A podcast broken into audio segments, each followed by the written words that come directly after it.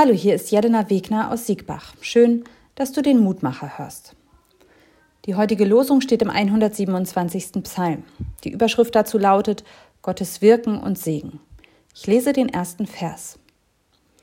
Wenn nicht der Herr das Haus baut, nützt es nichts, dass sich die Bauleute anstrengen. Wenn nicht der Herr die Stadt bewacht, nützt es nichts, dass der Wächter wachsam bleibt. Ganz unterschiedliche Themen werden hier im Psalm angesprochen. Hier im ersten Vers haben wir den Häuserbau und die Bewachung der Stadt. Ich könnte auch für mich eintragen, wenn nicht Gott den Ausflug plant, dann nützt es nichts, dass die Mutter sich für ihre Kinder anstrengt. Die Worte es nützt nichts können auch mit umsonst übersetzt werden. Wenn Gott nicht mitplant, ist das Ganze umsonst. Das heißt natürlich nicht, dass ein Ausflug, den ein Mensch ohne Gott plant, nicht schön sein kann. Für mich steckt in diesen Formulierungen die Frage, was für ein Sinn hinter all dem steht, was wir tun.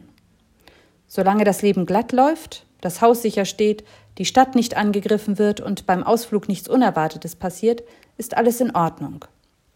Wenn es aber anders kommt, dann werden wir aus der Bahn geworfen und spätestens dann fragt der Mensch wahrscheinlich, was das Ganze für einen Sinn macht. Wenn Gott mit dabei ist, dann kann immer noch Unvorhergesehenes passieren und manche Fragen bleiben ein Leben lang unbeantwortet. Aber auch aus der Bahn geworfen werde ich von Gott gehalten. Das ist wie ein Seil, an dem ich mich festhalten kann. Die Hoffnung, dass das nicht alles ist, sondern dass es einen Grund gibt, den ich irgendwann vielleicht auch verstehen werde.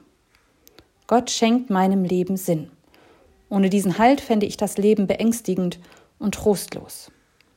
Wenn ich einen Ausflug plane, dann weiß ich, dass es in Gottes Hand liegt, ob ich an dem Tag gesund sein werde oder etwas Unerwartetes passiert, ob alles nach Plan verläuft oder ich aus der Bahn geworfen werde.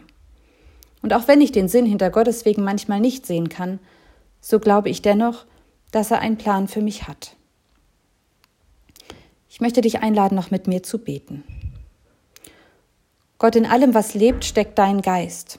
Du schenkst Leben und begleitest es. Du bist auch bei mir, wenn alle Pläne aufgehen und wenn ich scheitere.